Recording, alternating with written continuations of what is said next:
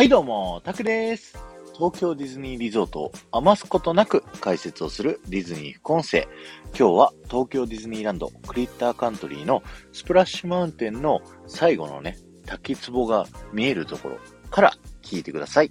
えー、今日はですね、えー、前にもですね、シャープ212でもご紹介させていただいた、えー、泡の隠れミッキーのお話をしたいと思います。この滝壺で、あのー、ゲストの人たちがね、こうスプラッシュマウンテンにドーンって最後落ちていくときに、水がこうバシャーンって上がるじゃないですか。で、その時に、大抵の人はそっちを見てると思うんですけど、この、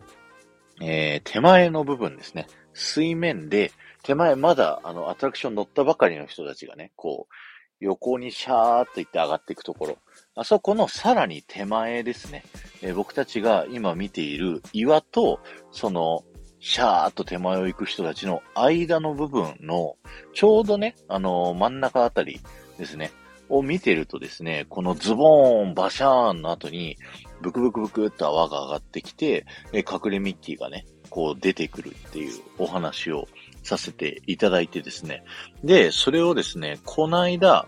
あの、ディズニーランド行った時に、もう一回見てきたんですよ。で、ぜひね、見ていただきたいんですけど、あのー、前回、昔見てた時は、あの、大きい泡3つ、それ以外もいっぱい出てるんですけど、が、えー、隠れミッキーの形になってるなっていうふうに思ったんですけど、今回見た時はですね、若干、あの、その大きい3つは離れていて、